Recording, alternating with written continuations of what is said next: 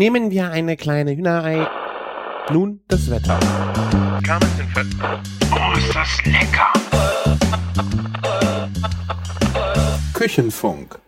Liebe Gemeinde, ich heiße euch herzlich willkommen zu einer weiteren Andacht in Sachen der Kulinarik. Hallo und herzlich willkommen. Nicht wegschalten, ihr seid hier richtig beim Küchenfunk, der, ja, wie sagte er das so schön, der kulinarischen Wochenmesse, ne? Oder Sonntagsmesse. Genau. Christian. Sonntags, kulinarische Sonntagsmesse. Ja. Sehr, sehr, sehr schöne äh, Rezension von uns im Blog von Stephen Paul. Genau. Und heute als Küster mit dabei ist der Christian. Genau, das bin ich von küchenjunge.com. Und com. wer, ja, dot .com, Sven. Ja. Merkst dir. Aber, weißt du, was lustig daran ist? Was? An, an, an diesem .com.org-Fehler in der letzten Kulinarikast-Folge. Daran merkst du ganz genau, wer die Folge gehört hat und wer einfach nur aus den Shownotes abschreibt. ja, ich hab's ja gehört. Ja, ich auch. Fandst du gut? War toll. Ja, hat mir auch sehr viel Spaß gemacht. Aber äh, wir, wir schweifen schon ab. Du wolltest gerade noch jemanden äh, vorstellen, nämlich unseren Messdiener, den, Patrick. richtig, den Patrick. Du bist auf Twitter, bist du der Nightclubber, richtig? Hm, richtig, genau. Also eigentlich, ja, mittlerweile Patti kocht, aber wird immer noch, glaube ich, als Nightclub angezeigt. Ich verstehe das bei Twitter auch nicht, auch wenn du Profilbilder änderst.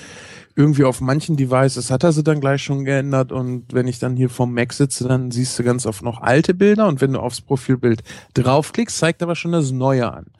Also irgendwie ist da immer. Nee, ich sehe gerade, also nicht mehr als Nightclubber, sondern als Patti kocht. Ah, wunderbar. Genau. Jawohl. Verlinken wir Den- auch in den Shownotes. Genau. Könnt ihr bei Twitter mal gucken, was der so fabriziert. Weißt du eigentlich, Ja. dass, dass ich das an unserer Sendung so sehr liebe, Christian?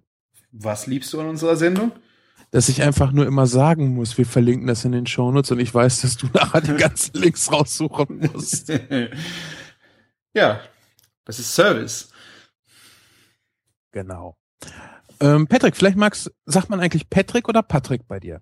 Ja, das ist verschieden. Deswegen einigen sich viele dann immer auf Patti, weil der eine sagt immer Patrick, der andere Patrick und also die, meine Eltern haben mich Patrick genannt. Aber nehmt es wie ihr wollt, ihr könnt gerne Patti sagen, das ist gar kein Problem. Daran habe ich mich mittlerweile gewöhnt. Super. Äh, Patty, das erinnert so sehr an, das, das, das erinnert jetzt so sehr an, an, an ähm, Patty? Martin. Ja, genau, ich wollte es nicht sagen. Martins Spitznamen, weil er sehr Burger fixiert ist, wie mir scheint. Okay, Sein, ja. sein Therapeut äh, meinte das letztens auch zu mir. Ähm, Ah, Vielleicht magst du dich einmal kurz vorstellen, weil du bist ja äh, neu hier so in der Runde und den Christian und mich, den, den können die Leute ja schon fast gar nicht mehr hören, so oft sie uns auf den Ohren haben. Was machst Ja. du so? Was machst du beruflich? Kennt man dich irgendwo her von irgendeiner Website? Hast du irgendwie ein Projekt oder so? Das wäre mal ganz schön zu erfahren. Ja, ähm, wie gesagt, also mein Name ist Patrick, Spitzname halt Patti Koch bei Twitter. Ähm, ja, mein Profil dreht sich eigentlich im Großen und Ganzen, natürlich wie der Name sagt, übers Kochen. Ich bin beruflich auch Koch. Ähm, bin jetzt Koch seit, ich glaube, knapp, knapp acht Jahren, habe verschiedene Küchen schon durchgemacht, also als Betriebsleiter in einer Kantine, ähm, als Küchenchef, als Zuschef ähm, oder Postenchef, wo wir natürlich alle irgendwo anfangen. Ähm, habe neben der Zeit, wo ich in der Kantine war, nebenbei so ein kleines Catering-Party-Service aufgebaut im kleinen Sinne. Das habe ich lecker zaubern genannt. Die Internetseite gibt's auch noch. Muss ich noch abstellen, weil ich das äh, leider nicht mehr schaffe. Ähm, ja, im Großen und Ganzen dreht sich mein Leben eigentlich nur ums Kochen.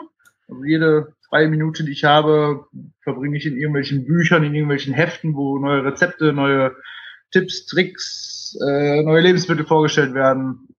Ja, im Großen und Ganzen- und Ganzen ist das eigentlich so mein Tagesablauf.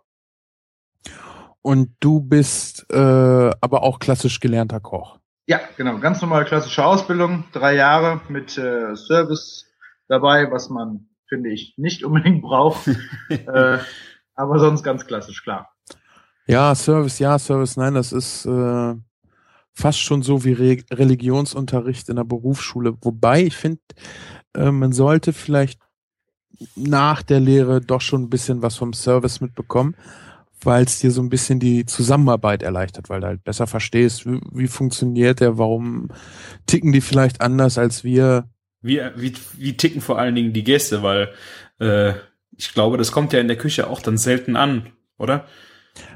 Wenn ja, du, ich, ich, also aus meiner Warte kann ich nur sagen, wenn du nicht weißt, was der Service vorne manchmal von den Gästen zu hören bekommt, dann denkst du vielleicht auch eher, ah, der kann mich nicht leiden und jetzt tut er so, schiebt die Gäste vor oder will mir einen reinwürgen.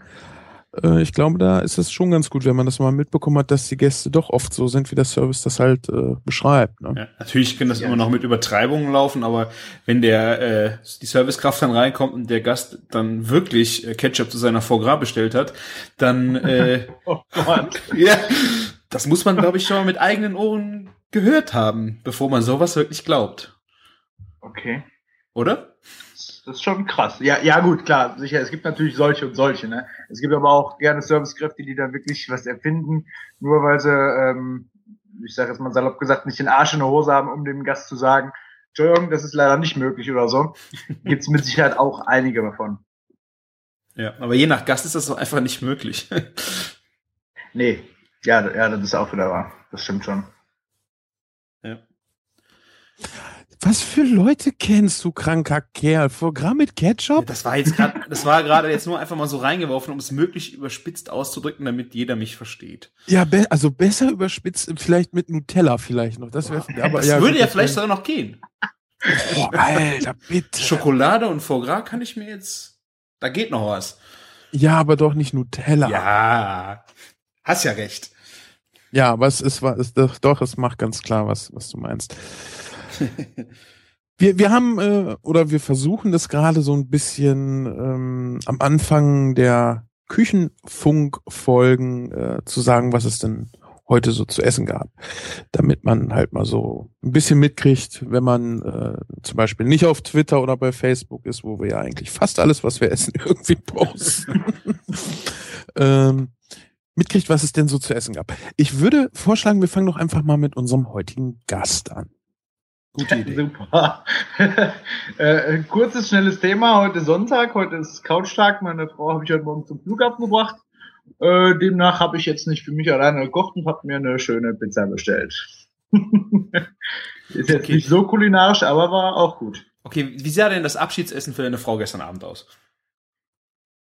Äh, das weiß ich nicht, ich war arbeiten. Ah. das ist so das Leid eines jeden Kochs, ne? Okay. Ja, aber äh, ähm, habt ihr denn eine kurz, äh, gute Pizza, Pizzerei, sagt man? Es heißt ja auch Bäckerei und nicht Bäckeria, also eine gute Pizzerei bei euch um die Ecke? Ja, haben wir. Also wir haben, wir haben einige gute. Wir haben auch äh, wirklich einige, die wirklich noch vom Steinofen machen. Ich mag zum Beispiel nicht diese Pizzen, die so einen richtig dicken Rand haben und dann vielleicht noch mit Käse im Rand oder so. Ich mag den Boden ganz dünn und dann muss der Belag aber auch so sein, dass man von beidem genug schmeckt. Also dass nicht der Belag untergeht oder nicht der Boden untergeht, äh, das ist schon wichtig. Aber da gibt es doch schon zwei, drei hier in der Nähe, die ich dann doch bevorzuge. Wie muss denn bei einer richtig guten Pizza der Rand beschaffen sein? Das ist schwer. So ein bisschen, also er darf nicht zu dick sein, er darf aber auch nicht zu dünn sein, weil meistens bekommt man noch zu den Pizzabrötchen Kräuterbutter und den Rand isst man nachher, also ich auf jeden Fall, nachher dann noch mit der Kräuterbutter. Und den Rand außen knusprig und innen trocken oder außen knusprig, innen saftig oder hast du den Rand lieber komplett so weich? Das sind Fragen. Äh, das sind sagen, Fragen, ja. ähm, außen knusprig, innen weich, würde ich Ha! 1 zu 0 für mich, Christian. Tut mir leid. das hat biblische Ausmaße, diese Pizza. Der Pizzarand, ey, ist unglaublich. Ja, ja, ich ja. glaube, ich fange jetzt ja. an, den Rand wegzuschneiden und liegen zu lassen, einfach aus Boykott. Du kannst ja auch den Rand sammeln über die Jahre und dann ein Dessert draus machen. ähm, ich möchte im Übrigen mal im Küchenfunk dazu aufrufen, Christians äh, wir nehmen den Keks Aktion zu unterstützen und äh, die Zuhörerschaft doch äh, auffordern, wenn ihr irgendwo in einem Restaurant, Café oder sonst irgendwo ein ähm, Kaffeegetränk bestellt, ich glaube, bei Tee gibt's das auch dazu, da gibt's doch meist so eingepackte Kekse. Wenn ihr die nicht esst, nehmt die mit und schickt die dem Christian. Er möchte irgendwann einmal eine große Tiramisu daraus zubereiten und ich würde ihm diesen Wunsch gerne erfüllen. Das Dumme ist, ich esse den Keks halt immer mit. Tja, machen wir dann beim Hörertreffen, muss ich halt so viel Kekse vorher haben, dass ich dann Geile davon, Idee. dass ich dann davon Tiramisu machen kann. Geile Idee. Bin ich dabei. Christian, was gab's denn bei dir zu essen heute? Äh, heute Abend habe ich äh, quasi Frikadellenmenü gemacht. Ähm, sah so aus, ich habe zur Vorspeise Spinatfrikadellen gemacht, also von Blattspinat, einfach mit Ei und paar ähm, Semmelbrösel, Knoblauch, äh, äh, Zwiebeln, Salz, schöne Frikadellen gefunden, die ausgebraten äh, und dann mit einem Korianderjoghurt dazu, also als Vorspeise. Und danach gab es äh, Frikadellen vom Wildschwein. Sind die nicht ein, bisschen trocken? Mm, Da war schon ein guter Fettanteil dran. Ich hatte auch noch äh, ein sehr fettes äh, Rinderhack. Das war ungefähr so ein Viertel nochmal. Das Mhm. habe ich da auch noch drunter geschmissen. Die waren eigentlich, Also, also hast du drei Viertel Wildschwein und ein Viertel Rind genommen, oder was? ja, aber fettes Rind. Also es war jetzt, Ja. Das war noch so ein TK-Patty für äh, einen Burger zu machen. Die sind ja eigentlich sehr fettig, würde ich jetzt mal sagen. Die haben einen guten Fettanteil gehabt. Mhm. Ich bin gerade ein bisschen sprachlos, aber okay. Wieso? Hallo, du hast schönes Wildschwein da und haust dann ein TK, ein TK Hamburger Patty mit rein. US Beef, schieß mich tot, keine Ahnung. Es war Ja, einfach. das musst du doch dazu sagen. Ich denke jetzt hier an diese Ja. gut und gut und äh, qualvoll Sache da. da weiß ich ja nicht mal, wo man die kauft. Das ist gut. Das war das ist das ist gut. Habt ihr schon mal gemacht, äh, Spinatfrikadellen? Nee, ich wollte gerade fragen, Jetzt äh, neu. was, wie machst du das? Machst du das mit TK-Spinat, hier mit dem Genau. Blattspinat und bringst den vorher aus oder? So, du musst den richtig das Wasser da rauskloppen, sonst hast du nachher keinen Spaß beim Zusammenhalten. Das haben wir bei uns bei einem Griechen mal gegessen. Und ähm, wenn du halt schön Knoblauch mit reinhaust und dann brauchst du Ei und Semmelbrösel zur Bindung. Und ähm, da kannst du auch mit spielen, da kannst du auch mit Feta zum Beispiel arbeiten. Äh, den habe ich später einfach oben drauf gelegt und nochmal kurz ein bisschen überbacken im Backofen. Ähm, du hast halt einfach pur Spinat, der halt außen schön kross wird in der Pfanne. Ähm, ich finde mal eine ganz locker leichte Idee für eine Frikadelle. Gerade mit schön Knoblauch geht das echt super ab. Ja, finde ich auch gut. Kannst vor allen Dingen halt auch, äh, ja, ist zwar nicht vegan, aber kannst halt ein schönes vegetarisches äh, Essen auch machen oder als Vorspeise auch, ne? Wenn du irgendwie ähm, nochmal Ta Tapas stelle ich mir das extrem geil vor, sowas zu machen. Genau, es war, wir haben das beim Griechen gegessen, das ist ein, äh, eine Mercedes-Bar, das heißt, äh, Mer M- nein, nein, Mer Mercedes. das, ist, das ist kein Spanier, das ist ein Grieche. Das hörte sich bei dir jetzt sehr spanisch an. Sagen die nicht Mercedes? Ich habe keine Mercedes. Ahnung. Ist egal. Ich weiß nicht, mit welchem Sprachfehler die zu kämpfen haben, um das auszusprechen. Einen anderen als die Schwaben, mein Lieber. ja, und das ist halt so ein Laden, wo du sehr viele Kleinigkeiten bestellst, aber halt alles äh, griechisch. Und das, da gab's halt die auch auf der Karte und haben mich total gerockt, weil wunderschöner Geschmack. Frisch und halt der Knoblauch kommt da einfach toll raus. Ja, ich, ich, ich finde das auch. Da habe ich äh, Mikros an. Knoblauch und Spinat muss sowieso immer zusammen. Also Spinat ohne Knoblauch, finde ich, geht fast gar nicht. Ja, außer du klatschst irgendwie Gorgonzola oder so dazu, dann. Gut, klar. aber du hast im Grunde recht, weil Knoblauch macht einfach den besten Sparingspartner für Spinat. Machst du den da roh mit rein oder hast du den vorher schon gebraten? Nee, habe ich äh, roh einfach ausgepresst und mit drunter gegeben, dass es schön rauskommt. Ausgepresst, den Knoblauch? Also durch die Presse gejagt. Weil du be Okay. siehst, siehst du, siehst du, Patrick, Hobbyköche, Hobbyköche.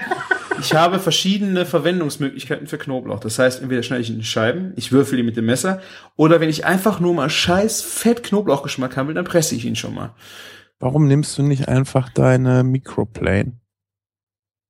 Könnte man auch machen, ja. Aber wo ist der Unterschied? Ähm, das äh, Schneiden und Drücken, okay. Aber ich finde einfach, er gibt, es gibt mehr Knoblauchgeschmack, wenn er gepresst ist. Das macht mache ich nicht überall. Das ist halt auch wirklich seine gut, danke. Daseinsberechtigung, dass man ihn am besten ordentlich behandelt und schneidet. Da gebe ich dir völlig recht. Das ist, äh, je nachdem, welches Gericht du machst, solltest du auf jeden Fall schneiden. Das ist einfach äh, der respektvolle Umgang mit dem Knoblauch. Aber manchmal muss es einfach ab in die Fresse sein und dann musst du den einfach durchpressen. Herrlich, der Respekt. Ja, der respektvolle Umgang mit dem Knoblauch. Ich, ich muss dir ehrlich gesagt sagen, ich kann das jetzt und ich werde das auch nicht mehr in meinem Leben herausfinden, weil es mir ehrlich gesagt scheißegal ist, wo der wissenschaftlich begründete Unterschied zwischen gepresstem Knoblauch und geschnittenem ist. Ist, kann ich nicht. Aber äh, ich besitze gar keine Knoblauchpresse und ich bin froh, dass ich das nicht tue. Erstmal, ich weiß nicht, haben wir hier schon mal darüber geredet? Wir haben hier bestimmt schon mal darüber geredet. Allein die sauber machen, allein der Kram, der da noch nachher drinne steckt und da, nein, bitte, das ist das ist nee, das ist nicht mein Ding. Ich will den Knoblauch mit meinen Händen bearbeiten. Ich will den fühlen, ich will Fleiß dafür aufbringen und ihn nicht pressen. Ja, wie gesagt, ich, ich hm? finde, der Geschmack, wenn du wirklich so einen richtig bissigen, ganz hardcore Knoblauchgeschmack brauchst, dann kannst du den schneiden mit dem Messer, wie du willst, du kommst da nicht hin. Wahrscheinlich ist das auch der Unterschied, dass du so einen fiesen Knoblauchgeschmack hinkriegst. Aber ich finde, zu manchen Gerichten brauchst du das einfach. Ich wollte da jetzt gar nicht so eine ernste Diskussion von machen, Christian. ja. Ähm, aber äh, das, das kann sein, dass, dass es vielleicht mhm. eben gerade der Punkt ist, dass du halt nicht diesen, diesen ähm, Vorschlaghammer in die Fresse Knoblauchgeschmack prinzipiell so haben willst, sondern du willst ja feine Aromen, du willst zwar kräftiges Essen, aber da soll ja nicht ein Aroma so alles andere abtöten. Ne?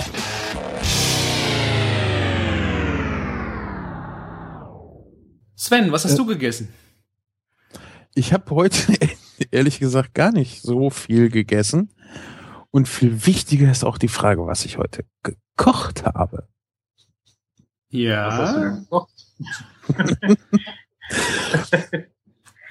ich versuche es so trocken und wertungsfrei zu sagen, wie ich es äh, kann.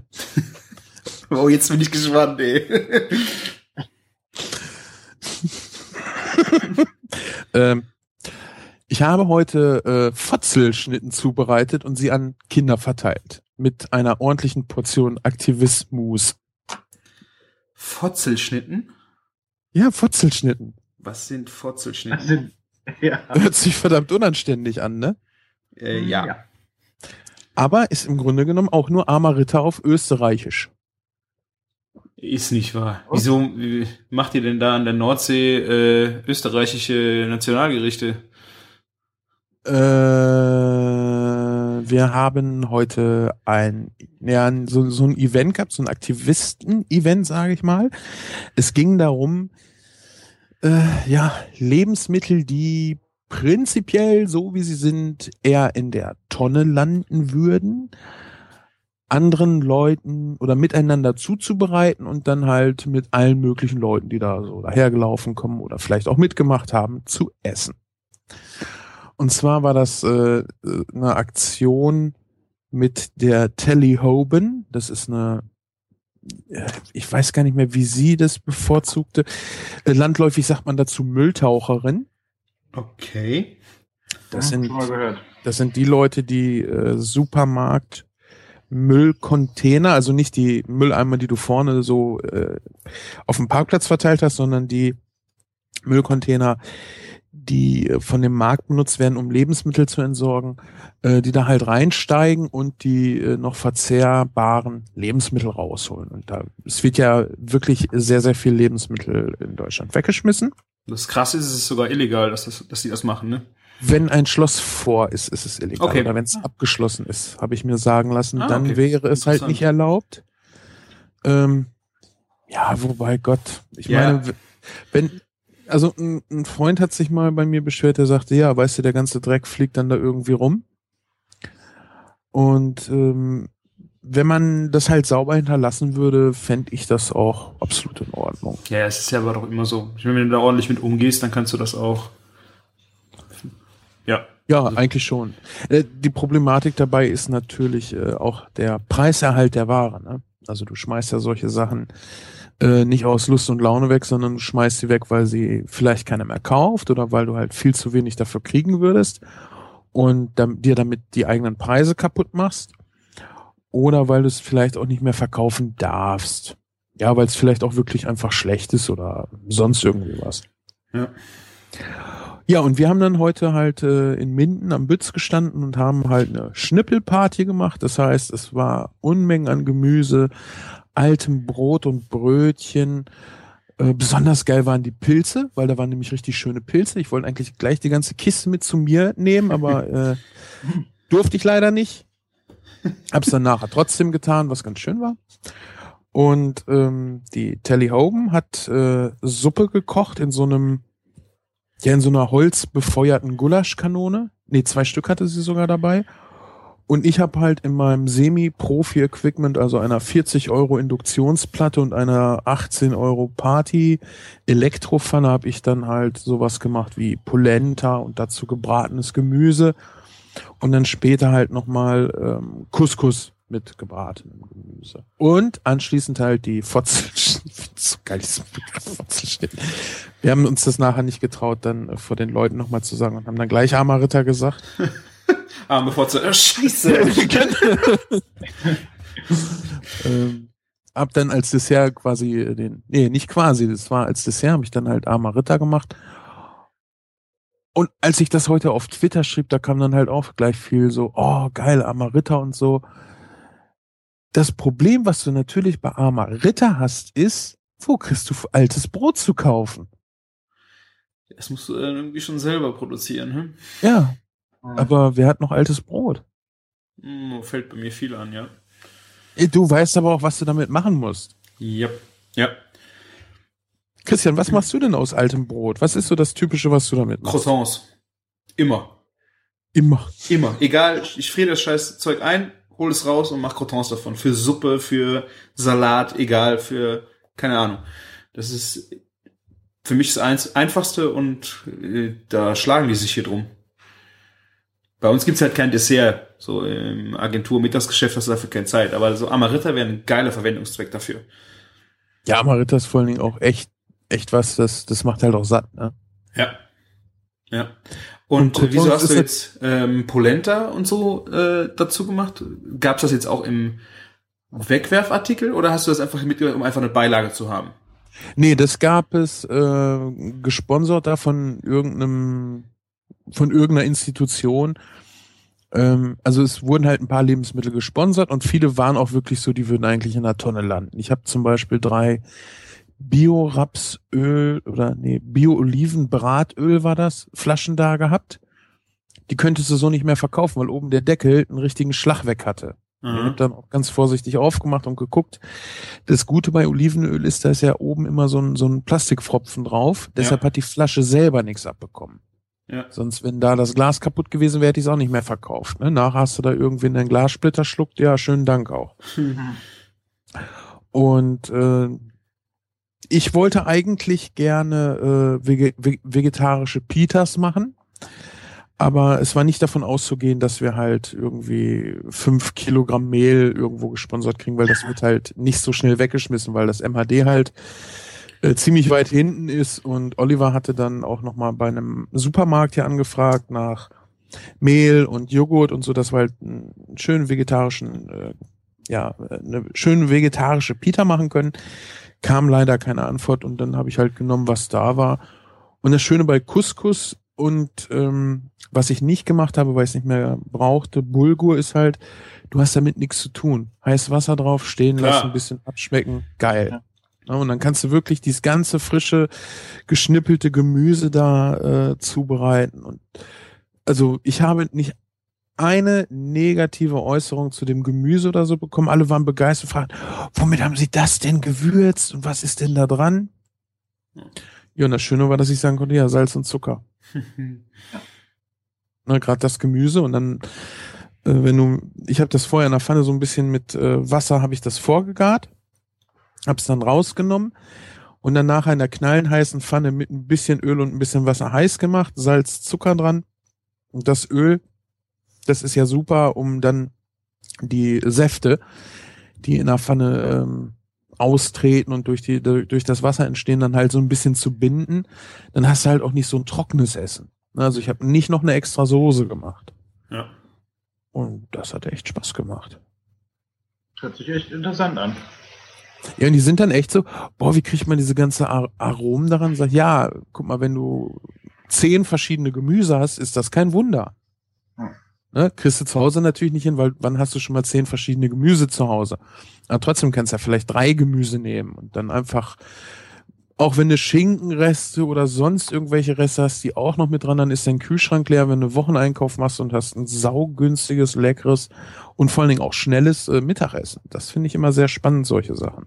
Mhm. Ja, vor allem mit den, mit den Gewürzen, was du sagst, welche Gewürze sind denn dann? Das ist auch dieses Typische, wenn man als Koch äh, irgendwie gefragt wird, ich sag mal aus der Verwandtschaft oder von irgendwelchen Freunden, ja, ich habe mir da Gemüse gekauft, welche Gewürze muss ich da dran hauen? Ja. Wir gehen immer davon aus, man muss immer 50 Gewürze zu Hause haben. Dabei verkennen einfach viel zu viele die Eigenschaften von Salz und Zucker. Gerade diese beiden Sachen, das ist einfach elementar und damit kannst du einfach am meisten Geschmack aus den Sachen rausholen. Das ist nun mal so, aber viele meinen immer, da muss man 25 Currysorten haben und getrocknete Kräuter und keine Ahnung alles.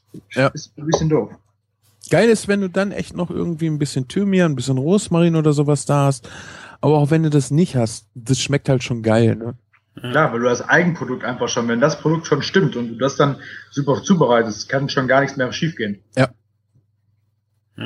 Ich hatte jetzt äh, vorgestern, im, nee, gestern im Gemüseladen das erste Mal frischen Oregano bekommen. Habt ihr den schon mal gehabt? Ja. ja, ich habe den bisher immer mal ein Rezept gelesen. Ja, guckst du mal, dass du da äh, frischen Oregano bekommst, aber nie irgendwo gesehen. Mhm. Äh, und das erste Mal jetzt geholt, da habe ich in die Wildfrikadellen gepackt. Geil, ne? Geil. Ey, boah, das ja. war so ein geiles Aroma. Ich finde den ja trocken schon schön, aber in frisch ist das eine Granate. Ja. Echt tolles Zeug. Also müsst ihr, wenn es irgendwo mal über den Weg läuft, einfach mitnehmen. Egal, ob ihr es braucht oder nicht, nimmt's mit und macht irgendwas damit. Ich meine, ein Kräuter. Wenn man es nicht direkt am Anfang braucht, kann man es immer noch irgendwie an einem Bindfaden in die Küche hängen, trocknen lassen und kann es dann Ewigkeiten verbrauchen. Ja. Und ich sag mal, an Kräutern kannst du ja vielleicht Salbei und Koriander, vielleicht noch Bohnenkraut sind ein bisschen speziell vom Geschmack her. Aber ansonsten einfach mitnehmen und ausprobieren. Ja. Also ich glaube auch mit Majoran kannst du nicht so viel falsch machen, dass du dir damit ein Essen versaust. Mhm. Ne, wenn du jetzt irgendwo Salbei mit reinmachst, Salbei hat wirklich einen, einen sehr eigenen Geschmack. Äh, der, der braucht auch schon ähm, ja stärkere Aromen dagegen. Oder Koriander. Koriander ist halt so ein Ding, das ist überhaupt nicht jedermanns Sache. Ja, die einen lieben es. Seifig. Ja, genau. Ja, das ist Was, aber auch so, sobald man das jemandem sagt, seifig, äh, die haben dann noch direkt so eine sind direkt anti dagegen. Also ich habe das auch bei mir, wenn ich asiatisch hier der Agentur mache und äh, ich hol immer Koriander dazu. Und da, da geht's echt über die Hälfte, schaltet da ab und sagt, nee, danke. Das steht extra schon separat auf dem Tisch. Meine Kollegin, die neben mir sitzt, da darf ich es nicht mal neben ihr benutzen, weil sie diesen Duft schon so eklig findet. Mach ich natürlich extra dann. Richtig viel drauf. ja, aber Koriander, also da scheiden sich sowas von die Geister. Daran hätte ich auch nie gedacht. Ja. Aber ansonsten sollte, gerade bei Kräutern kann man echt einfach mal ausprobieren. Und äh, ich finde auch, also wir haben ja auch schon mal eine Folge über Kräuter im Kulinarikast gemacht. Und manchmal denke ich auch so, ja, vielleicht sollte man doch seiner Empfindung noch ein bisschen mehr vertrauen. Wir haben ja hier, glaube ich, auch schon mal über Estragon gesprochen, mhm. dass du Soßen am besten mit getrocknetem Estragon hinkriegst und nicht mit dem frischen, ne? Ich glaube, da hatten wir, genau, da haben wir mal drüber über sinniert, ja? Genau. Also auch da kann man ausprobieren, aber es gibt zwei Sachen, die kann man definitiv nicht getrocknet nehmen. Dillspitzen und Basilikum. Ernsthaft. Das ist also alles andere, okay, kann man nehmen. Schnittlauch? Nein. Ja, okay, Entschuldigung, nee, ich gerade vergessen. Oh, ja, gut, Peter, nee, Petersilie kann man nehmen. Wenn du jetzt, getrocknet? Ja, ich glaube, doch, Schnittlauch gibt's getrocknet. Ja, gibt's getrocknet, leider. Klar. Ja. Äh, Petersilie getrocknet kann man noch nehmen, wenn man zum Beispiel eine äh, ne, ne Trockenmarinade für ein Grillfleisch irgendwie machen will. Mhm. Ne? Aber alles, also die drei Sachen, das geht gar nicht, vor allen Dingen Basilikum nicht, weil da ist gar nichts mehr von da. Das ist wirklich Heu. Ja, es ist sehr muffig. Also es ist ein, der, ich finde, der Basilikum-Geschmack ist noch da, aber so muffig, es macht eigentlich wenig Sinn, ihn zu benutzen. Also wie Leiche essen, ne? ja. Äh, wie sind wir jetzt auf Kräuter gekommen? Ich weiß es schon gar nicht mehr. Ach genau, wegen, die, wegen dem Gemüse und so. Und jetzt habe ich noch einen Punkt, weil du gerade sagst, du hast frische Kräuter gekriegt. Was war es nochmal? Oregano, ne? Ja. Ich war gestern mit dem Lütten einkaufen. Dumm wie ich war, war, war ja Feiertag und da geht anschließend ja keiner einkaufen. Nein, das ist auch kein Gedränge. Und dieser Assi-Parkplatz, den der Laden hier bei uns hat, der so unvorstellbar grottig ist, war auch überhaupt nicht voll. Ich bin ja immer froh, wenn ich da runterfahre und keinen Unfall gebaut habe. Jedenfalls gehe ich dann so durch die äh, Gemüseabteilung und guck so, ich weiß gar nicht mehr, was ich, was ich wollte. Hab einfach ein bisschen geguckt. Denk mir so, Moment mal, da liegt doch eine einzelne Passionsfrucht rum.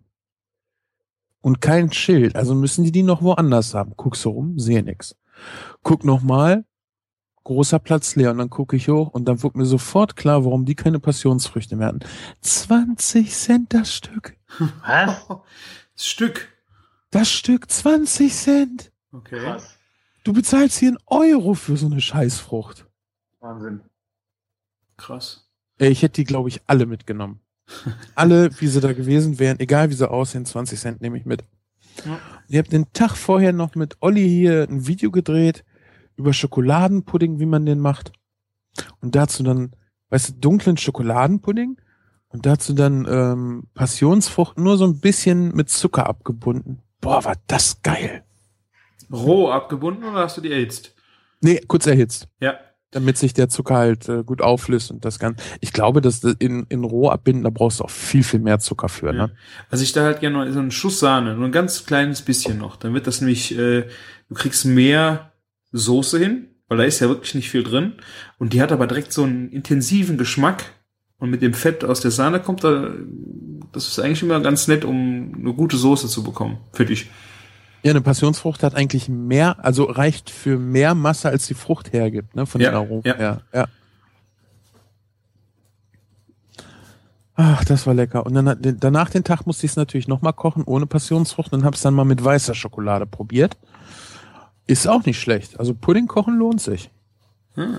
Ja, ich habe äh, irgendwer hat mal gesagt, allein so Vanillepudding zu kochen ist ja eigentlich überhaupt kein Hexenwerk. Früher habe ich immer gedacht, oh, nimmst du mal Dr. Oetker, also ganz früher, weil ist halt so einfach, aber das andere ist ja noch nicht mal viel schwerer. Nee, das andere ist, glaube ich, sogar äh, noch leichter.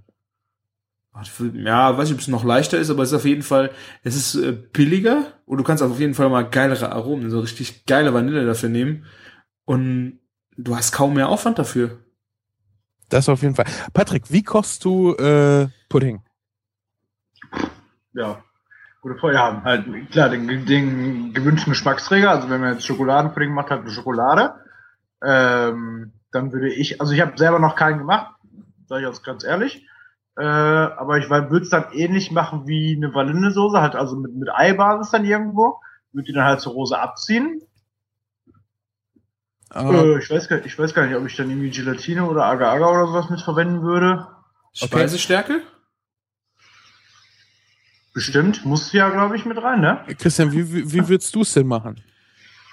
Oh, es ist schon so lange her, dass ich den letzten gemacht habe. Ach, bitte. Ja, ich, äh, Süßspeisen, ey, ich äh, esse mich am Hauptgang immer seit, wenn ich Süßspeisen sind dann noch so on top, schwierig. Okay, ich erkläre euch mal ganz kurz, wie man Pudding kocht, weil ich weiß das deshalb noch so gut, weil das eins der wenigen ähm, ja chemischen, doch chemischen Experimente in der Berufsschule waren. Das ist halt so ein Punkt, den lernt man in der Berufsschule. Der wird einem wirklich so vermittelt. Bei mir nicht.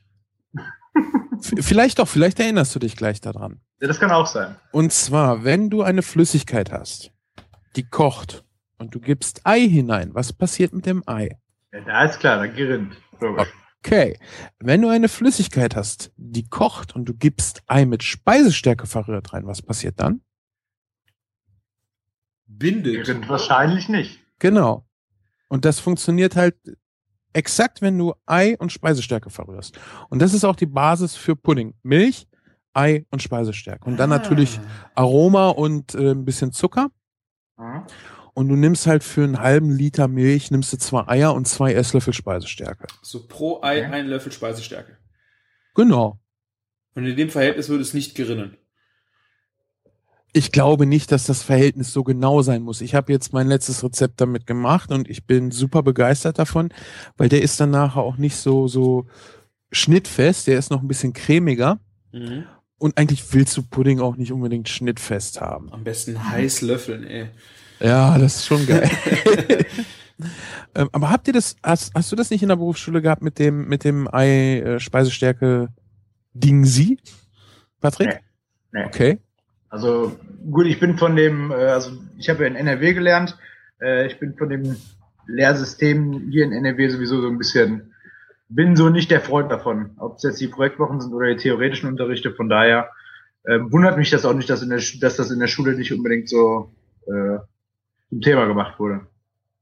Ich komme auch aus NRW, aber das ist auch, ja, vielleicht wird es dann auch nicht bei jedem gemacht, ich weiß es nicht. Ähm, ihr habt Projektwochen gehabt?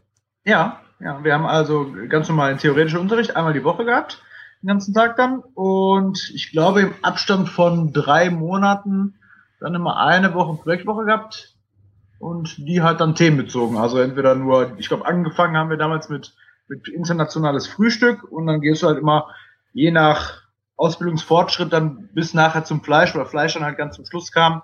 Mhm. Ja, dann halt immer die Projekte gemacht. Was ist jetzt so praktisch so ein Projekt?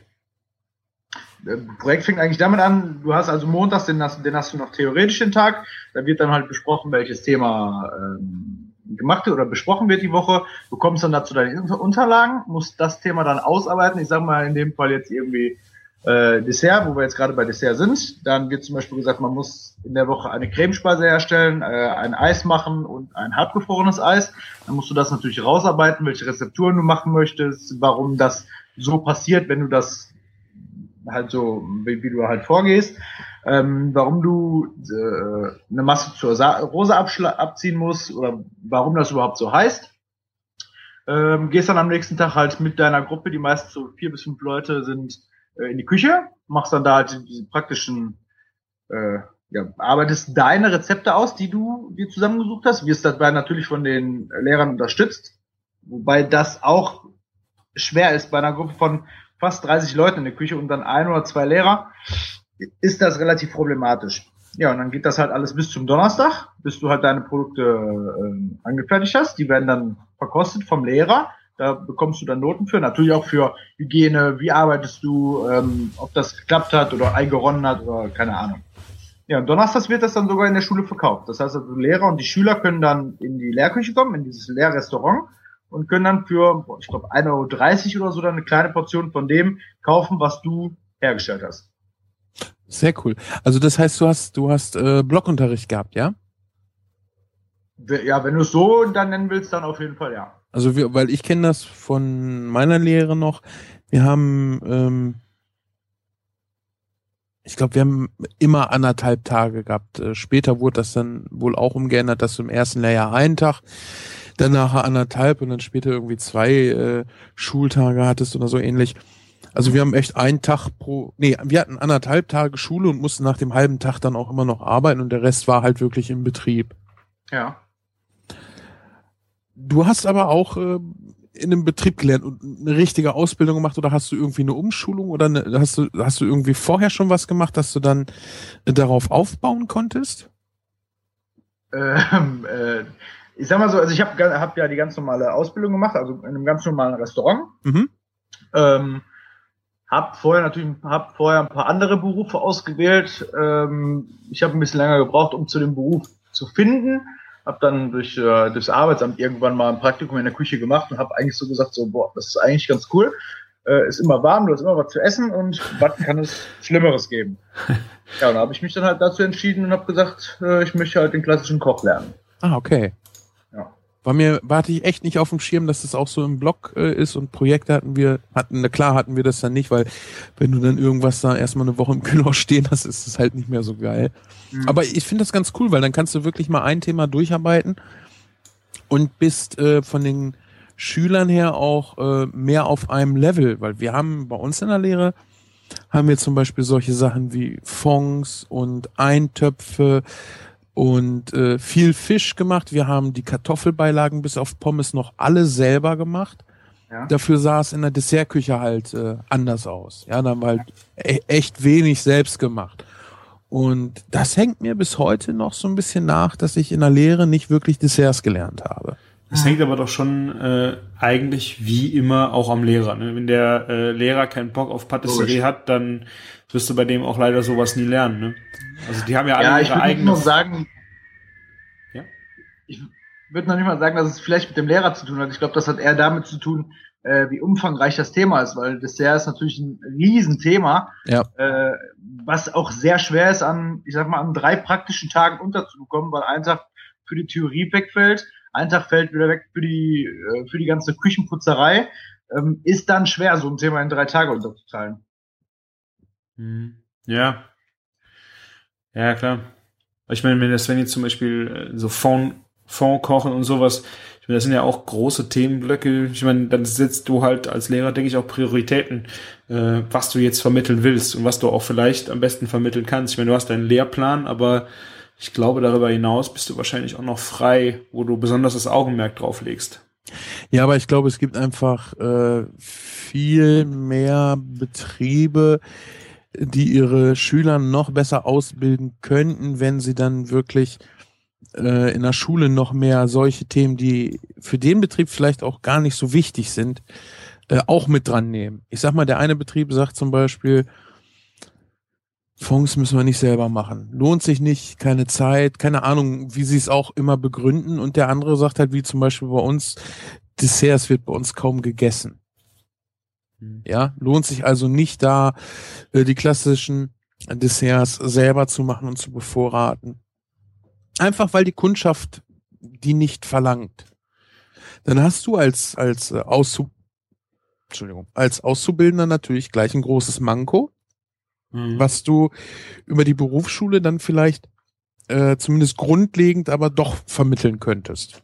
Ja, also ein Freund von mir bildet auch selber Küche aus, so also bei sich im Betrieb und ähm, der macht dann halt auch schon mal so im Monat ähm, so leeren Nachmittage, weißt du, wo du dann ein bisschen Ruhe mal hast und machst einfach Sachen, die du normal in dem Restaurant einfach nicht verkaufen würdest.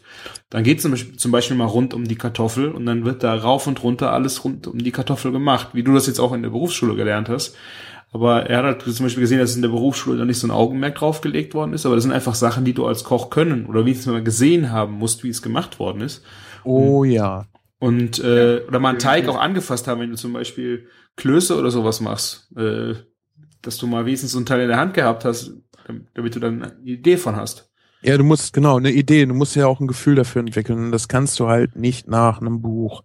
Ja. Ja.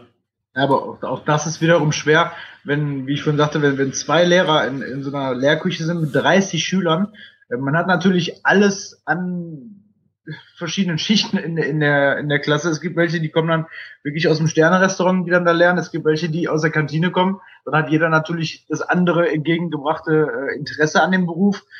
Äh, selbst da, da ist es natürlich dann auch schwer. Da kann ich als Lehrer dann noch so viel dazu erzählen, wenn der Lehrling natürlich sagt, ja, nö, brauchen wir auf der Arbeit eh nicht, wofür muss ich es dann unbedingt behalten?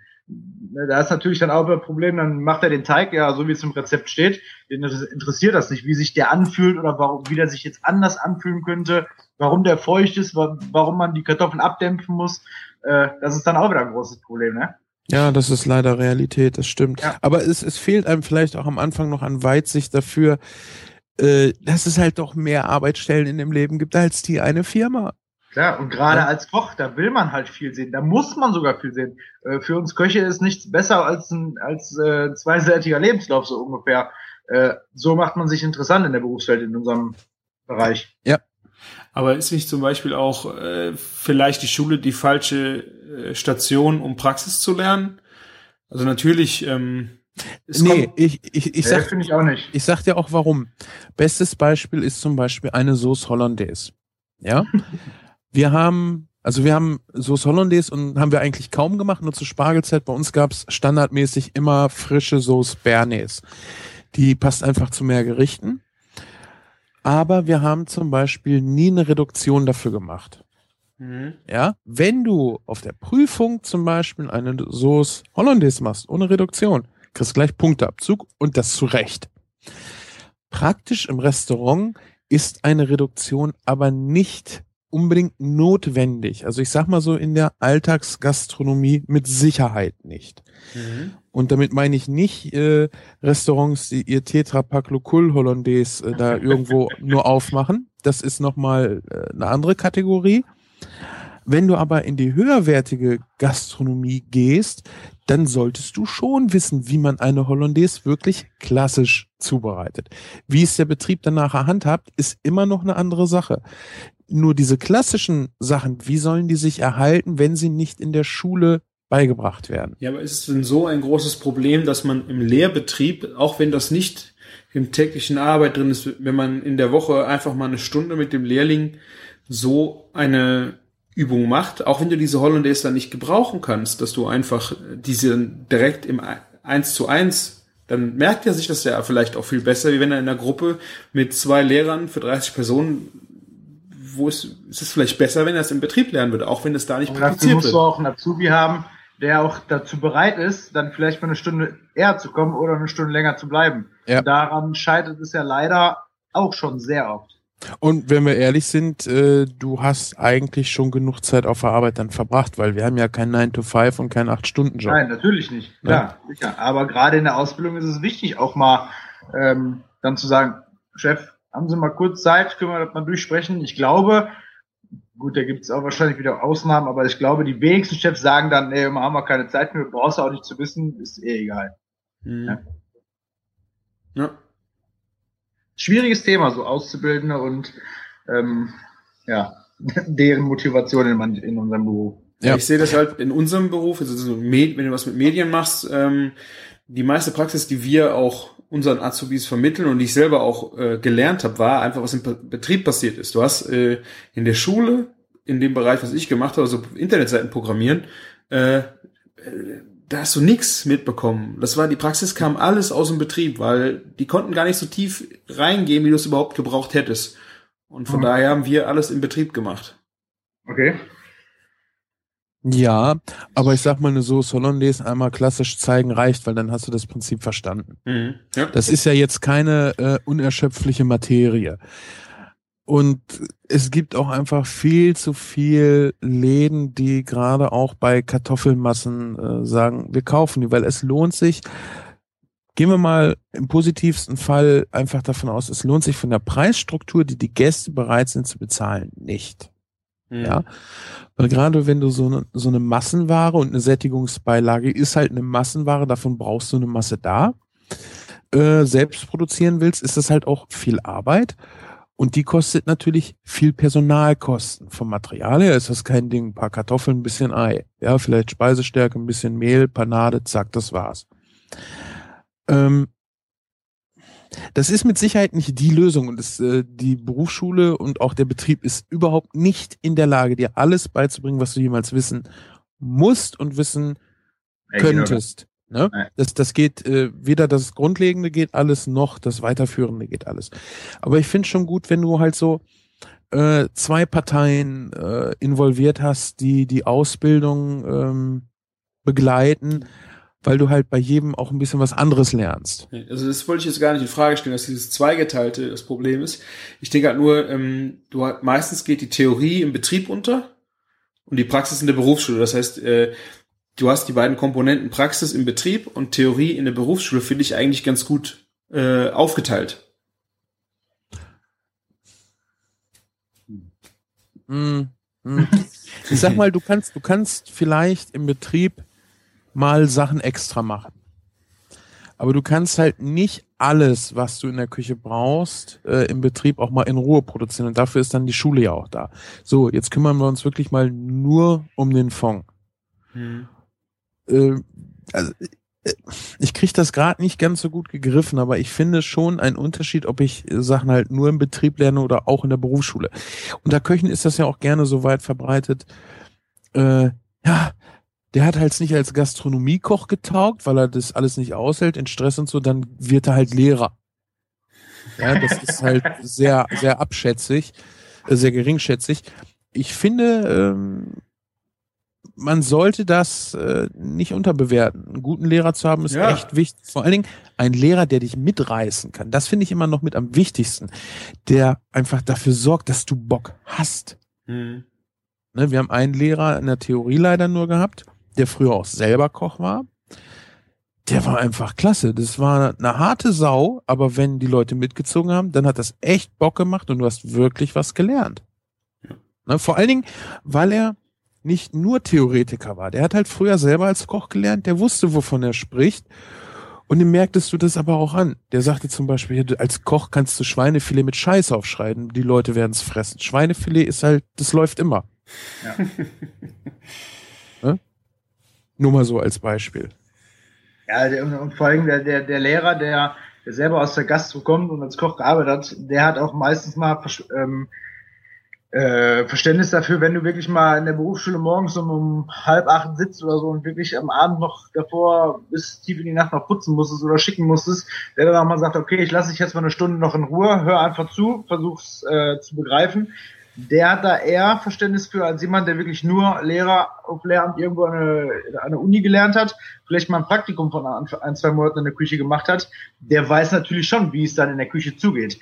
Ne? Der kann dem äh, Azubi dann auch so ein bisschen Tipps geben, wie man auf der Arbeit vielleicht mit dem Ausbilder umgehen kann, damit man vielleicht sowas umgehen kann. Ja, ja, Ja, genau. von ganz das, anderes Interesse, äh, ganz anderes Verständnis. Genau.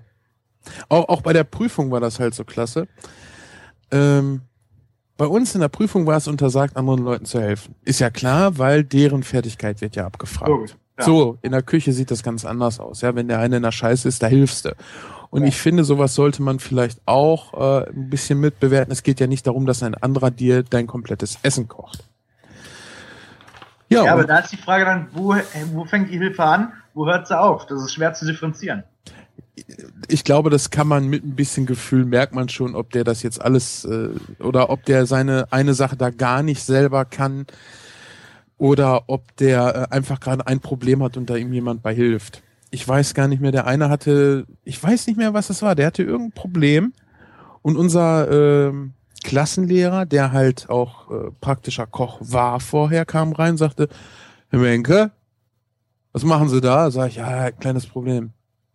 Ja, okay, aber gleicher Schluss, ne? So, warum soll der den wegen so einer Sache da irgendwie im, also ich sag mal, durchfallen vielleicht nicht, aber warum muss der da sagen, nee, nee, hier ist alles klinisch getrennt und so.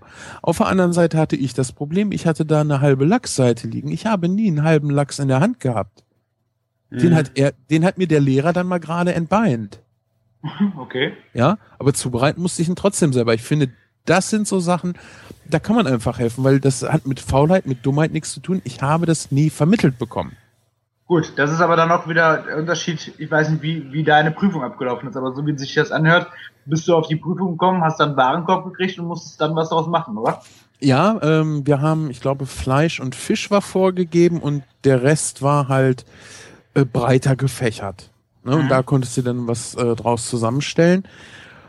Und da stand halt nicht, hey, du bekommst eine halbe Seite Lachs, mach dir da was draus, ja, sondern da stand halt Lachs oder so drauf. Also hätte ich das gewusst, hätte ich auch gesagt, hier, ich muss einen halben Lachs da auseinandernehmen, zeigt mir das. Das ist halt der Unterschied, also mittlerweile bei uns die Prüfung, die ist wirklich was, äh, wo jeder, ich will jetzt nicht vielleicht Dämel sagen, aber wo jeder Hobbykoch ähm, mit ohne Probleme. Nein, so meine ich das nicht. ja, ist okay. Nein, die haben das Niveau einfach so runtergeschraubt, weil so viele Köche durchfallen.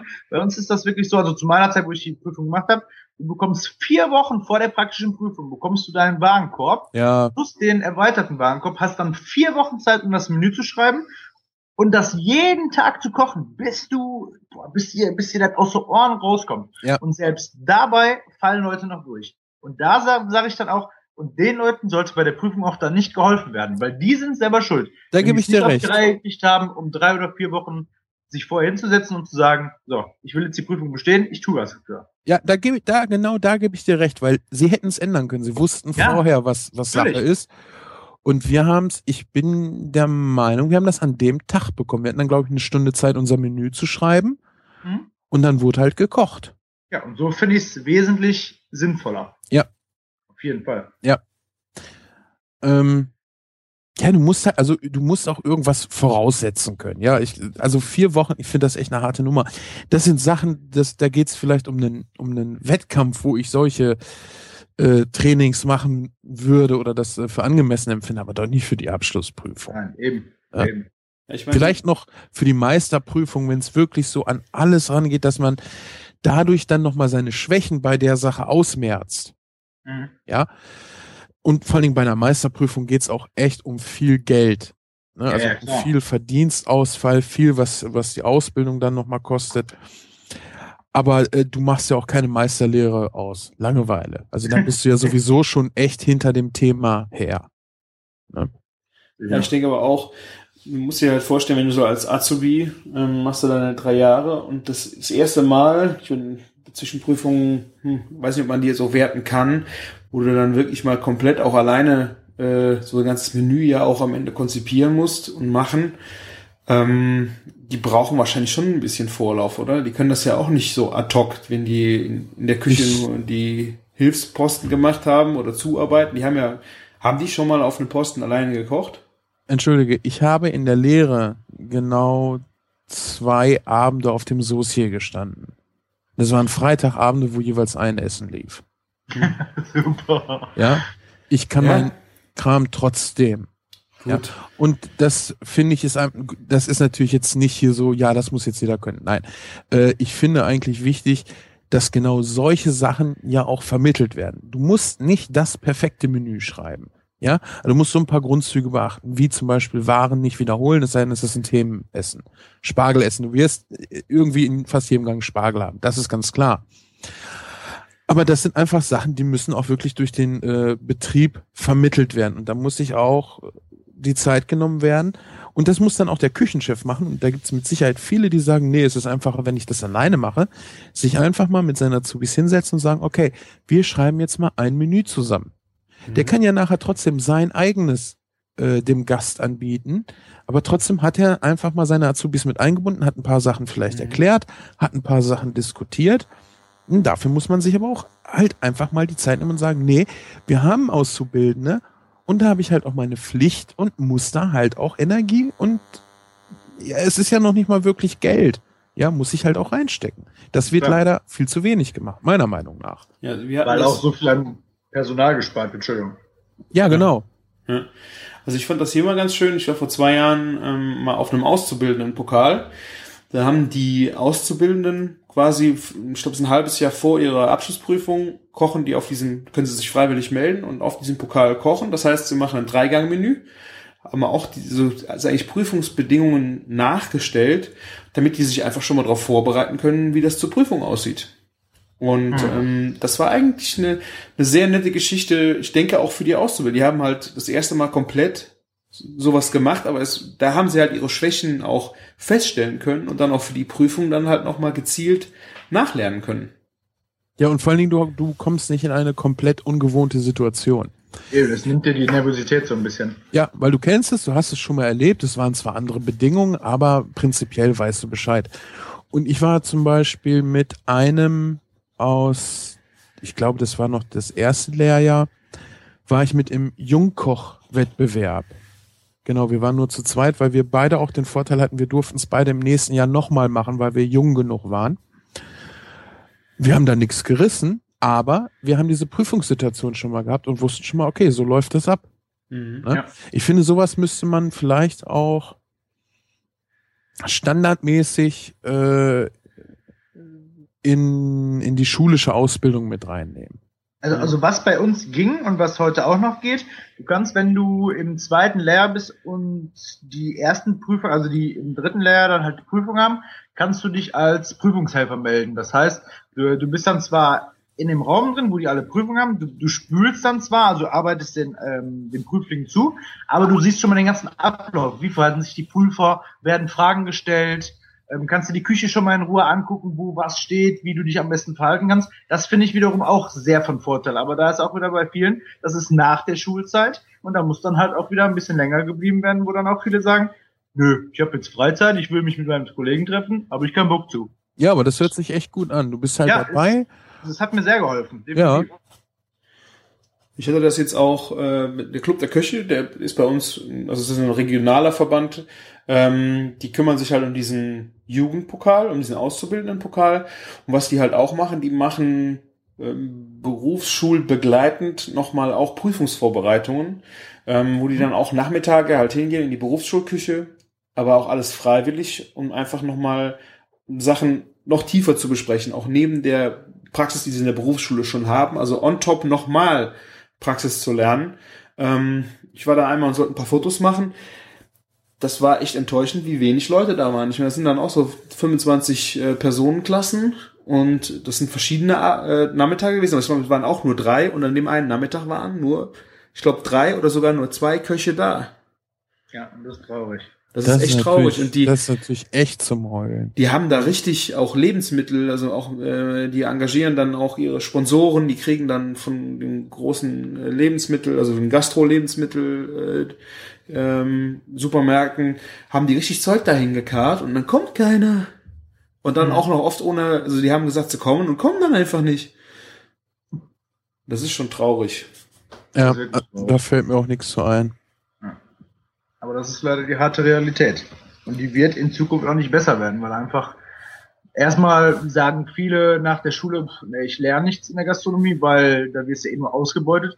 Ist nun mal leider so, muss man sagen, weil wenn man das so rechnet, was man uns eine, eine Stunde verdient, dann wird dem einen oder anderen schlecht und dann sagt er, hier, Moment, da mache ich doch lieber was anderes. Äh, und die andere Sache ist halt, wenn man wirklich den Beruf lernt und man ist in einem Restaurant, dann wird werden natürlich lieber für einen gelernten Koch, werden vielleicht zwei Azubis eingestellt, weil die billiger sind. Und dann wird dann gesagt, okay, dann knüppeln die halt voll mit rein, aber es ist einfach keine Zeit dafür, um dem was beizubringen. Und das ist leider die harte Realität und das wird sich in Zukunft, glaube ich, auch nicht so schnell ändern. Mhm. Ja, zumal die Essensqualität, also ich kann echt nur hier von meiner Umgebung sprechen, aber die Qualität der Restaurants ist hier echt Entwicklungsland. Also so wie äh, dein Internet, ne? Ja, das ist, also ich glaube fast, mein Internet ist noch besser als viele Restaurants hier. Es gibt hier auch so, ich sag mal, zwei auf jeden Fall, die ich kenne, äh, wo du wirklich gut essen gehen kannst. Ähm, und es gibt auch ein paar, die sind halt so für, ja, wie soll man das sagen? für Leute, die nicht so sehr wegen dem Essen essen gehen, äh, nicht schlecht. Aber dass du mal wirklich eine durchgängig gute Qualität hast. Und ich bin der Meinung, früher war das anders. Als ich noch in die Lehre ging, äh, gab es hier in der Umgebung auf jeden Fall ein paar mehr Läden, die wirklich gut waren. Ne? Ist jetzt natürlich die Frage, woher kommt das? Ist, sind die Leute denn nicht mehr bereit oder verstehen die nicht mehr, warum es sich lohnt, oder lohnen kann, auch mal 20 Euro für einen Gang irgendwo zu lassen oder noch mehr, wenn wir in die wirklich äh, teure Gast, was heißt wirklich teure, kann man so auch nicht sagen, äh, in die hochpreisigere Gastronomie gehen. Ich sag mal so, ein Gang 20 Euro für den Durchschnittsbürger ist schon echt viel. Ja, ja also für den normalen, normal, auch schwierig, aber für so ein, ich sag mal, für eine Arbeiterfamilie, ja, der Vater arbeitet, die Mutter vielleicht auch, ähm, die gehen halt als besonderen Event essen und dann, wenn es ein Filet-Steak oder ein Rumsteak ist, irgendwo um die 20 Euro, ist das schon viel Geld. Sind die Leute nicht mehr bereit, das zu bezahlen oder kriegen sie dafür auch den entsprechenden Mehrwert nicht mehr? Weiß ich nicht, wo man da anfangen muss. Schwer, schweres Thema. Also ich, ich, ich würde auch sagen, dass äh, einmal die, die Leute, die essen gehen, nicht mehr ähm, auf die Qualität achten, sondern auf die Quantität. Ähm, sich aber auch viel gar nicht mehr die Gedanken machen, okay, was ist das jetzt überhaupt für ein Restaurant, was, was verarbeiten die denn an Produkte und dann vielleicht mal weiter zu denken, okay, wir haben jetzt hier wirklich tolle Produkte und die kosten natürlich dementsprechend auch. Wenn ich in eine Pommesbude gehe und ich kriege für acht Euro nochmal mir den Bauch so vollschlagen, dass mir nachher schlecht ist, äh, kannst du davon ausgehen, dass du damit sicher keine großen Qualitätsansprüche hast. Äh, ich denke, da fehlt einfach das Denken der Menschen, die sagen, ich möchte für weniger Geld einfach viel essen können, ähm, als andersrum. Ich sehe es selber an Leuten, die, die mich fragen immer, ich komme mal bei euch essen. Ich arbeite in einem Restaurant, was ein bisschen, ja, ich will nicht sagen gehoben ist, aber wir haben halt richtig gute ähm, Produkte, ja. machen selber Also wenn ich deine Teller so sehe, würde ich schon sagen, dass das gehobenere Gastronomie ist. Ja, gut. Ja, wir haben aber auch, das sind jetzt wirklich so Teller, wo ich dann sage, okay, ähm, ich richte jetzt mal richtig geil an oder so. Das sind so unsere, unsere Tagesgerichte, wo wir dann sagen, da können wir uns äh, wirklich dran ausleben. Wir haben aber auch normale Sachen auf der Karte, so äh, Spaghetti Bolognese haben wir drauf, aber das ist dann auch wirklich eine Bolognese, die steht dann 14 Stunden teilweise auf dem Herd. Yes, mein Mann. äh, Ich finde sowas gesagt, geil. Ich finde find sowas geil. Und Ja. Also ich, ich habe das hier ja auch mal gemacht. Ähm, mit Freunden haben wir zusammen gekocht. Die war dann halt nur vier Stunden oder drei Stunden auf dem Herd. also selbst das ist für viele schon viel. Aber ich habe so lange nicht mehr mit so vielen Leuten an einem Tisch gegessen, wo alle, wirklich alle so begeistert von diesem Essen waren und mit einer Herzenslust reingehauen haben und wirklich Ja. richtig Spaß an diesem Essen hatten. Ach, das war so toll. Ja. Glauben die Leute vielleicht einfach nicht mehr daran, dass sowas wirklich geil sein kann und sehen deshalb im Vorfeld nicht ein, zu sagen, okay, ich bestelle mir was, was teuer ist. Ich meine, es kann natürlich auch sein. Ja auch gar nicht mehr. Ja, und deshalb fehlt vielleicht auch einfach die, die, die Vorstellungskraft, dass richtig geiles Essen auch richtig geil sein kann. Ja. Und ich bin auch am überlegen, wenn ich in einen Laden gehe, den ich äh, vielleicht nicht so gut kenne, äh, bezahle ich da jetzt halt so und so viel Geld für ein Essen oder ist mir das zu teuer? Dann fange ich natürlich auch erstmal mit ja, so Sachen an, wo ich, wo ich äh, mir sicher bin, dass das Preis-Leistungs-Verhältnis stimmt. Mhm. Ähm, aber dann kann man, wenn, wenn das Essen gut ist, sollte man sich halt auch mal trauen, die etwas teureren Sachen zu probieren, weil das kann, also ich, ich kann über so wenig Sachen so lange noch was erzählen, wie über die Male, wo ich essen gegangen bin, das wirklich so an die 100 Euro pro Person gekostet hat. Die werde ich mein sehr, sehr viel, ne? ja, aber die werde ich mein Lebtag nicht vergessen. Davon brauchst du auch nicht jedes Jahr einen so einen Hotel, äh, Restaurantbesuch. Ne? Aber das, also das, das Zwölf-Gang-Menü, wo wir dann insgesamt für zwei Personen über 200 Euro bezahlt haben, das werde ich mein Lebtag nicht vergessen. Das Glas, ähm, was war's? Ich komme nicht auf den Namen. Dessertwein, helft mir noch mal schnell. Edelsüßer Riesling. Jetzt wart ihr beide durcheinander. Also edel, edelsüßer Riesling. Nee, es war ein Eiswein, genau. Oder Eiswein, ja. Ich glaube 14 Euro das Glas. Das eine Glas, ja. Das war so sagenhaft gut. Oder als ich ein Kalbskos, Kops, Kalb, Kalbskopf, nein, ein Kalbskotelett hatte. Und in dem Laden habe ich halt vorher äh, eine Zeit lang gearbeitet. Da sind wir dann für einen anderen, für eine neue Eröffnung rekrutiert worden und haben da erst äh, so das Team zusammengestellt. Und dann hast du da wirklich eine richtig geil einreduzierte Jus. Also die ist so, dass sie am Löffel echt klebt und da ist kein Bindemittel drin. Mhm. Ja. Sowas vergisst du einfach nicht mehr. Da, Nee. dies, dies geile Zeus sollte man sich einfach mal gönnen. Echt. Ja, jetzt sind wir wieder einmal ganz gut abgeschwiffen, ne? ja. Ich finde das schön. Habt ihr beide noch irgendwie was auf dem Herzen, was ihr loswerden wollt, was ihr so die Woche über erlebt habt? Oder sind wir soweit durch? Also ich hatte äh, Freitag noch ein sehr geiles Erlebnis mit einem Iberico-Schwein. Ich hab's gesehen, du Penner. Ah, das war so geil, ey. Ich habe äh, einen Tag vorher, ich musste irgendein schönen, schönes Fleisch zu einem äh, italienischen, ähm, südafrikanischen Rotwein machen. Hab ich gedacht, was, mach, was machst du denn Schönes? War spät dran mit dem Fleisch, wo gehst du hin?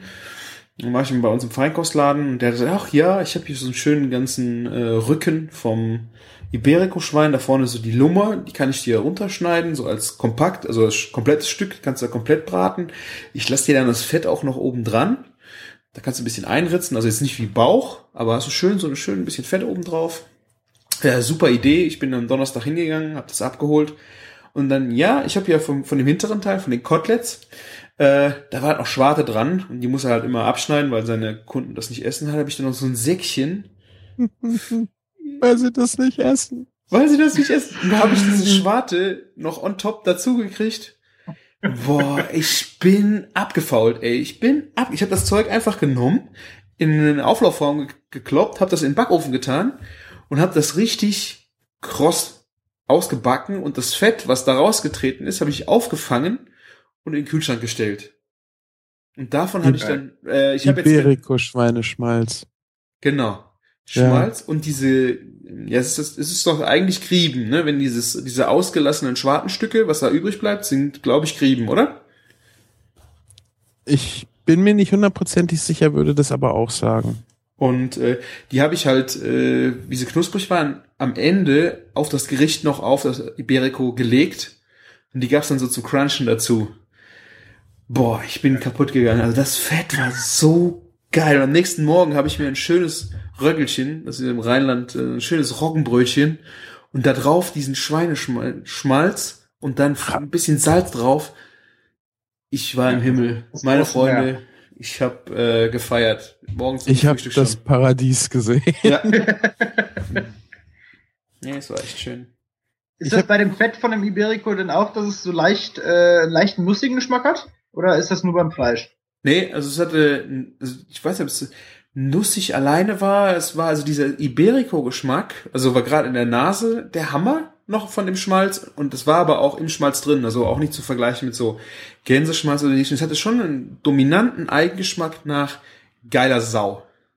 Wie ist denn der Geschmack? Das schmeckt nach geiler Sau. Ja. Sehr cool ich habe ja hier diesen, um nochmal auf meine langweiligen äh, weiße Schokoladen-Pudding-Experimente zurückzukommen. äh, ich hatte noch eine Dose mit einem, ja, vielleicht einem Teelöffel gesalzener Cashewkerne da stehen. Ey, und wenn du so einen geilen Pudding hast, so einen leicht süßen, gerade der weiße, weil der, weil die weiße Schokolade ja eigentlich gar nichts Herbes hat. Ne? Und wenn du da dann oben noch so gehackte, gesalzene Cashewkerne drauf machst, nicht Erdnüsse, Erdnüsse sind zu hart. Erdnüsse will man nirgendwo drauf haben, die kann man so aus der Dose essen. Aber Cashewkerne, Wahnsinn, die salzige dazu. Echt? Ja, ist wirklich gut. Also okay. sehr, sehr gut. Ja, merken. Also die sind ja auch sehr schmelzig, ne? So Cashewkerne, ja. die, die bringen einen recht schönen Nussgeschmack mit, mit dem Salz und dann halt die Süß. Ich kann mir das total gut vorstellen.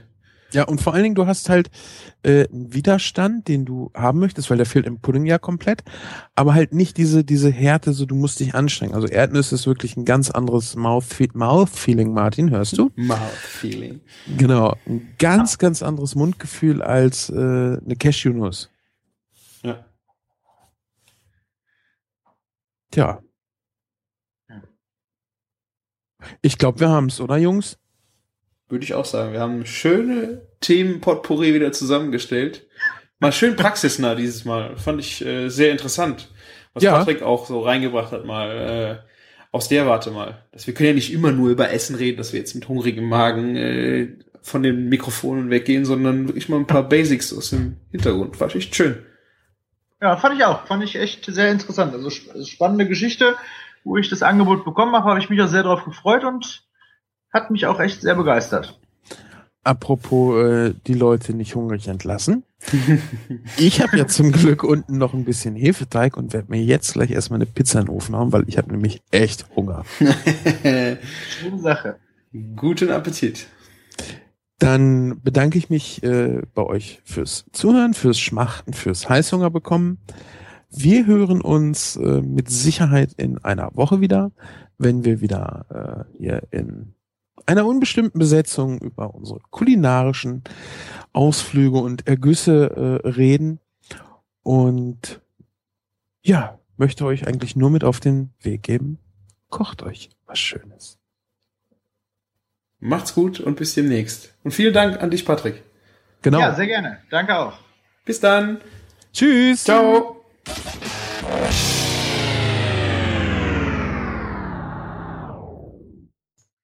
Aufnahme läuft. Wie fängt denn ein Pastor eigentlich den Gottesdienst an? Hm. Liebe Schafe? Liebe Schafe, willkommen zur Schlacht. Ich habe keine. Jeder nur Geme ein Kreuz? Jeder nur ein Kreuz, genau.